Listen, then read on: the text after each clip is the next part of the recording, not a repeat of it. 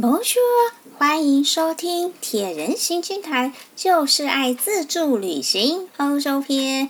我是团长神农司，我是 Angel，Hello。前一集呢，我们提到了巴黎的第八个诶值得观赏的景点就是罗浮宫。嗯，但是呢，罗浮宫它的展品实在是太多了，我们光是讲蒙娜丽莎的微笑就已经讲完了一期。嗯，所以说我们接一次继续来谈我们的蒙娜丽莎之旅。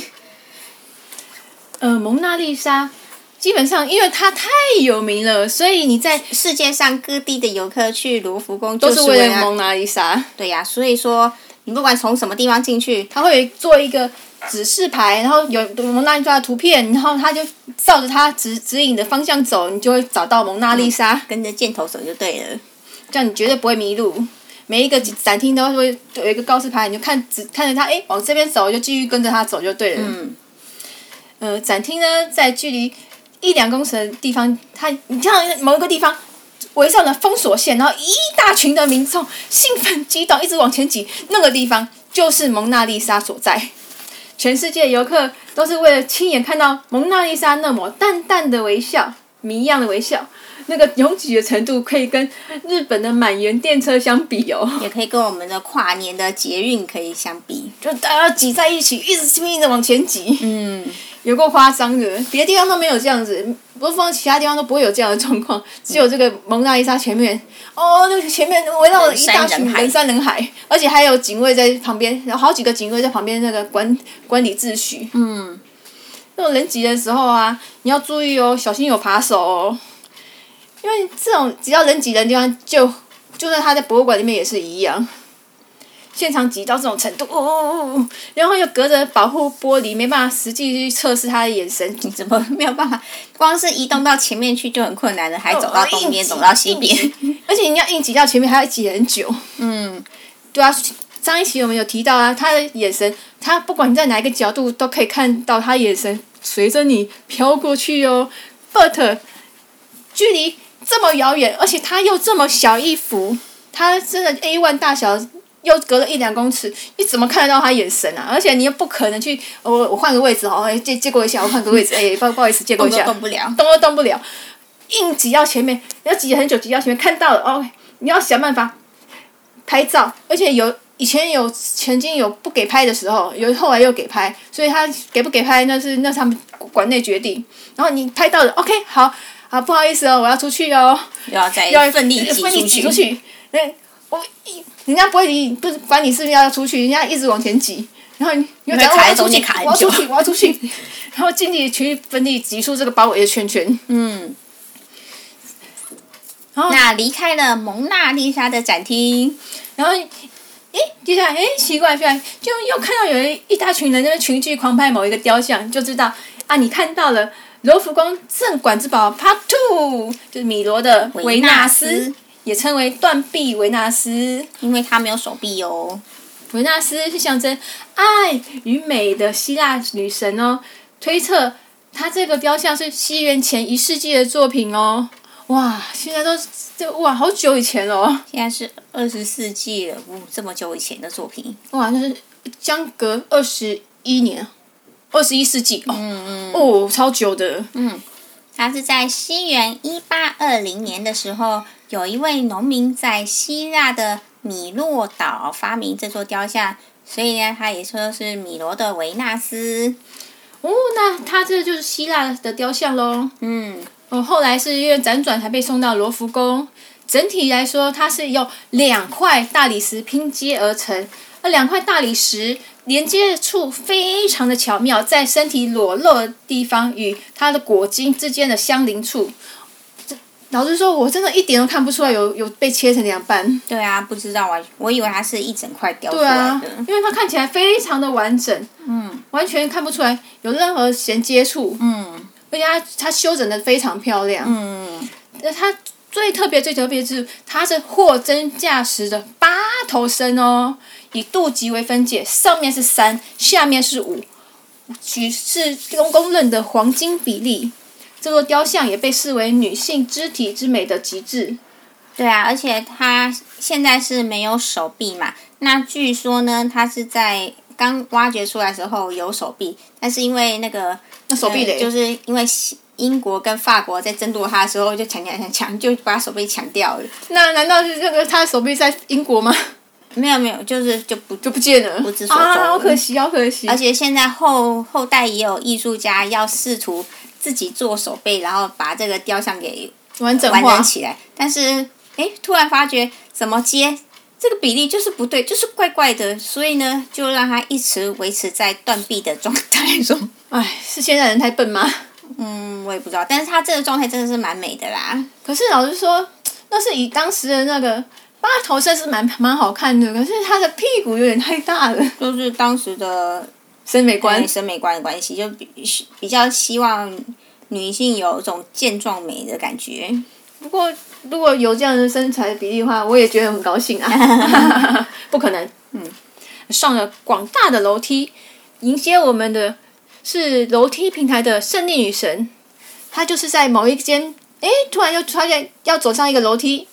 看到诶，楼梯平台上面诶，胜利女神诶，嗯嗯，她也是古希腊的原始雕像哦，她迎风而立，展开了她的双翼的雕像，这个就是胜利女神，希腊文是 N I K E，没错，就是那个球鞋品牌 Nike，它的名称的灵感的来源，创作时间不可考。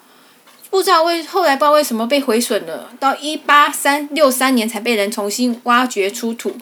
胜利女神她的高度有二点四四公尺高哦，不仅是表达了对胜利女神尼克的崇拜，更是一场海战的胜利象征。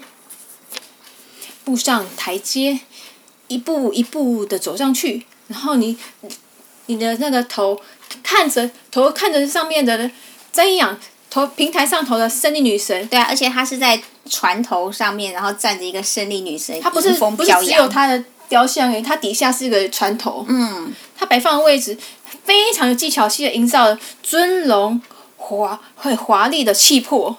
虽然雕像残缺不全，但是透过残留的身体躯体的姿态跟它的翅膀，能够感觉得到。明显感觉出来，体态优雅的女神保持着优雅平衡的身姿。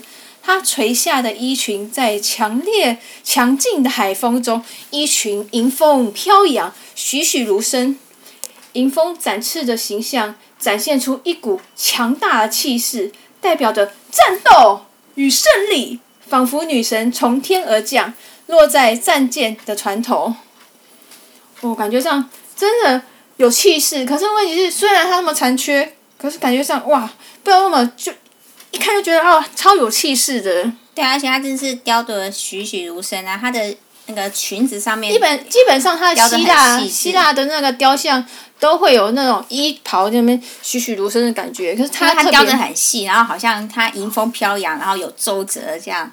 对对对，它感觉上看起来好像衣服是软的，嗯，它是会贴在他身上的。对啊，重点是它是雕像诶，它是石头雕的耶。竟然能够把石头雕成像衣服一样，薄如薄如蝉翼一样的衣服垂挂在垂挂在他的身上。对啊，还有一层一层皱褶，好像软软的，嗯，软软的。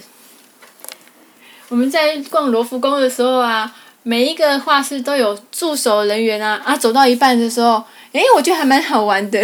有一个行经某一个画室啊，啊，遇到一个法国的服务人员，还蛮有趣，蛮热情的哦。诶，他先叫住我们说：“诶，诶，你们会说中文吗？”啊，突然冒出一句：“我是法国人。” 他还说啊，他说他在学中文啊，结果从头到尾只会冒出那一句：“我是法国人。”还叫我们小心扒手。啊，我们听不懂啊，他就直接表演给我们看，诶，手伸进去，然后东西掏出来，诶。哎，我们看没看不？哎啊，这样对对对，我就懂了，懂了，懂了。因为他本来原原本说是法文，那句话听不懂。听不懂，因为他总共只会讲那句“我是法国人”。嗯，果然比手画脚是我们最好的语言啊！所以说逛博物馆不是那种。枯燥无聊的事情，还会有一些蛮有趣的事情产生哦。对啊，自助旅行有时候就有一些意想不到的趣味发生。罗浮宫啊，它的旷世巨作远远不止那三件镇馆之宝，几乎每一个角落都存放着世界艺术的无价瑰宝。著名的展品有汉谟拉比法典、米罗的维纳斯圣女女神雕像、米罗米开朗基罗的跟卡诺瓦的雕像、达文西、拉斐尔、安格尔与维梅尔的画作，许多是历代法国国王搜罗而成的。还有啊，拿破仑当上法兰西皇帝时，远征埃及与欧洲各国，为罗浮宫带来前所未有丰富的馆藏。法国大革命时期，当时的共和政府决定开放原本属于皇室的收藏，将罗浮宫变为普罗大众都能入内观赏的博物馆。在到了西元一九八一年的时候，罗浮宫的改建请到了举世闻名的建筑师贝聿铭，创造出具有风格的玻璃金字塔。罗浮宫里有大量的埃及展品，是要向伟大的古埃及文化致敬，像将罗浮宫的建筑推向了巅峰，更显出法国海纳四川，将各地文化吸收以后，呈现出。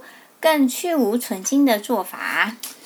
哇、哦，玻璃金字塔好漂亮哦！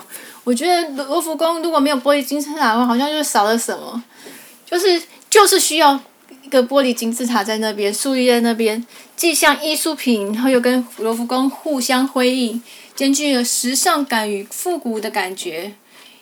它以传统的金字塔造型，可是又前卫的以玻璃支架为内容。矛盾与奇妙的结合，创造另类的视觉感受。对啊，因为像我们去的时候，玻璃金字塔已经建成了，所以我们没有看过以前罗浮宫没有玻璃金字塔的状态。但是它有了，一点都不觉得有冲突。嗯，我觉得它本来就应该在那里的感觉。对啊，没有那个的话，怎么是会是罗浮宫呢？这怎么会是罗浮宫呢？嗯、这种感觉，但是结合了。古代跟现代，然后各种技艺的那个文化艺术巅峰的呈现，一定要有的，没有的话就不是这我们的罗浮宫啦。嗯，然后说我们呢、啊、不是学习艺术的哦，也没有什么艺术涵养哦，所以如果有讲错的话，请多包涵。也可以到我们的脸书粉丝团“铁人行军团”，就是爱自助旅行，来跟我们留言，我们也会向大家纠正哦。嗯，不过罗浮宫的画作真的好震撼人心哦。大部分的画作都因为比较古代的那种时候，它属于那种宗教性质。可是老实说，他们画的真的是好厉害哦，因为他大画作技巧真的是栩栩如生啊。因为我们虽然真的不是看学艺术的，一看到我就觉得哇，怎么画的这么精美啊？嗯，还有大的、很长的。就像一个整面墙壁的画作，对啊，规模都很大，规模非常的大。我想说，哇，这么大一幅画，怎么会有这么大一幅画？他到底怎么搬进来的？而且他他当年画的是怎么样画得出这么大一幅画？然后也不会被破坏，嗯，因为毕竟它都是古画。嗯，对啊。没去过罗浮宫啊，我真的不知道自己会这么喜欢的艺术，因为我以前。啊，就在台湾的话，就顶多就是去故宫看嘛，看完哦，就嗯嗯、哦、OK，然后去荣福宫，这是我第一次去一个世界级的的博物馆，我觉得、嗯、哇，我好像开大开眼界。嗯，我就说，我原来原来我是喜欢艺术的、啊。嗯，旅行团啊，从参观的时候，通常是匆匆来，匆匆走，没有闲情逸致好好赏析。因为我们是自助旅行啊，我们想待多久就待多久啊，嗯、所以我们就可以好好的欣赏。我觉得，哇，我才仔细看看他的画，这么美啊！每一幅画都是不可多得的无价之宝，任何一幅拿出罗浮宫的话，都会成为所有博物馆的镇馆之宝。就是自助旅行，就是有这种好处，想逛多久就逛多久。对啊，然后喜欢哪个地方就特别往哪个地方去。基本上罗浮宫里面的展品是可以拍照的，所以我们可以尽情的拍照。除非有些地方，它像以之前说的那个蒙蒙娜丽莎，之前也有段时间不能拍，也有我们也有遇过可以拍的时候，因为就是欣赏欣赏完再拍照，把自己跟自己喜欢的作品合照在一起。嗯，罗浮宫有太多宝物值得细心的探索，就像是探索寻宝一样。你会想，也许也许啊，你会在下一个转角处遇遇到你那命定的那幅作品。总会有一幅画能够感动你的心。游历一游罗浮宫一遍，就像是经历了一遍环环球世界，环游世界啊！对啊，你只要尝试过飞行，日后走路也会仰望天空，因为那是你曾经到过并渴望回去的地方。里奥纳多·达维西留下了这段名言，我觉得这一段也是我们。铁人行军团的座右铭嘛，嗯，你只要尝试过自助旅行，你就很想再回去，好好的再玩一次，再玩一遍。嗯，那我们接接下来介绍是那个其他有知名的画作喽，达文西和拉斐尔、米开朗基罗并称为文艺复兴的三杰。虽然达文西是意大利人。由于他最后逝世的时候是在法国，所以罗浮宫是收藏达文西画作最多的地方。除了蒙娜丽莎的微笑之外，还有面达文西墙，专门摆放他珍贵的五幅画作。如果来到这里，一定要记得看看哦。嗯、我首首先介绍第一幅施洗者圣约翰，他这幅画呈现完美的男男子的形象。不知道为什么，他的我一直我的目光一直老是放在他那根朝上指的食指，他这种动作，他好像在比挑衅动作吧？在那种年代，他在摆 pose 耍帅吗？好前卫啊！而且他脸上还挂着引人遐想的微笑。嗯，达文西的画作，不知道为什么他老是喜欢一根手指头，而且食指翘起来。对啊，要不然就是往上指，要不然就往旁边指，到处指来指去，指来指去。嗯，第二幅《圣母子与圣安妮》，他这幅画描绘了圣母玛利亚坐在他母亲圣安妮的膝盖上，然后再看和他刚出生不久的圣子耶稣，圣母往前做事要抱的孩子就是小耶稣，小耶稣正要骑到小羔羊的身上，羔羊象征的是即将到来的牺牲，圣母神态充满了感情情感，看着自己的孩子。伸手想阻止他骑上那头意味着牺牲殉难的羊，虽然是他要骑上羊，看觉好像要虐待动物的感觉。不过这个幅画作蛮有意境的。哦，嗯，还有第三幅美丽的费隆尼耶夫人，这幅画最特别的是，它没有背景，也没有神秘的微笑，也没有手势，它是他早期的画作。终于有一幅没有秘密的画作了，就是单独的画肖像画而已。我终于可以看到他画肖像画，不用再猜测他到底有什么秘密了。嗯、而且他这一幅画就一个一个女性很腼腆的那个的画作，他不用没有微笑，就不用再猜说，哎，奇怪，这也是蛮特别的。他为什么要笑？他为什么不笑呢？嗯、对啊，终于可以不用再猜测了。嗯嗯、呃，第四幅《盐窟圣母》，盐窟圣母总共有两张哦。一张在罗浮宫，另外一张在英国。为什么有两张呢？因为被退货啦。罗浮宫这一张啊是退货品，因为他画了两个小孩，究竟哪一个小孩才是耶稣？基本上没有人猜得出来，嗯、所以他又画了下一幅，摆在那个英国的国家画廊。呃，第五幅呢是酒神巴克斯。据说这一幅画只有底稿是由达文西所绘制，他与。另外一幅就是我刚刚介绍的第一幅施洗者圣约翰，看起来他的长相真的好像哦，好像是画同一个人。这幅画他一样翘起了一根食指，又是一根食指，又要指到哪里去呢？这五幅都放在一起，所以你要找的话，应该是蛮好找的。嗯，连续可以一起看，一起欣赏。对呀、啊。嗯、呃，另外呢，就是今。今天呢，我们就把达文西的在法国罗浮宫的画作都介绍完了。哇，罗浮宫实在是太精深了，浩瀚精深，对呀、啊，很难一次介绍完。接下来欢迎您收听下一集，继续收探索罗浮宫。对呀、啊，喜欢的话麻烦麻烦您按下订阅的按键哦，这样有新的。呃 Podcast 上架的时候，你也会在第一的时间通通知到您，让您继续跟着我们一起探索罗浮宫的奥妙。再见，欧福啊。